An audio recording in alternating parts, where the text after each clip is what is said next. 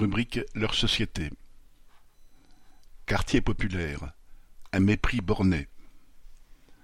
Les 26 et 27 octobre, la Première ministre a présenté un plan censé apporter des réponses après les émeutes qui ont secoué les quartiers populaires suite à la mort de Naël, tué par un policier le 27 juin dernier.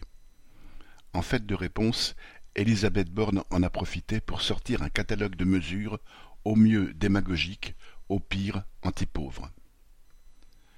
Ainsi, les jeunes que le gouvernement considère comme des délinquants seraient placés obligatoirement dans des « unités éducatives de la protection judiciaire de la jeunesse » et pourraient être encadrés par des militaires pour leur apprendre à marcher droit et à obéir.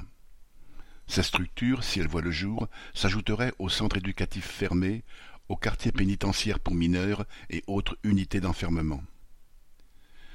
Mais la mesure principale du plan Borne vise les parents de jeunes responsables d'actes de délinquance qui devraient faire des stages de responsabilité parentale.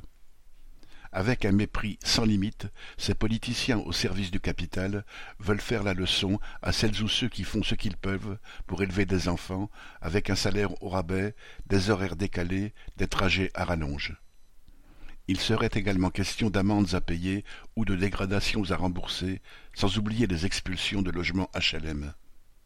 Et, comme si cela ne suffisait pas, la ministre a annoncé le lendemain que les foyers les plus précaires, qui devraient bénéficier du droit au logement opposable, DALO, ne pourraient plus avoir de logement dans les quartiers prioritaires des villes, sous prétexte de mixité sociale.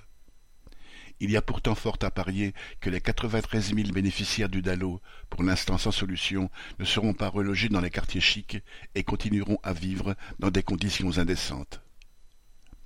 Si le plan de Borne égrène les mesures punitives, il prétend tout de même se pencher sur l'éducation dans les quartiers populaires.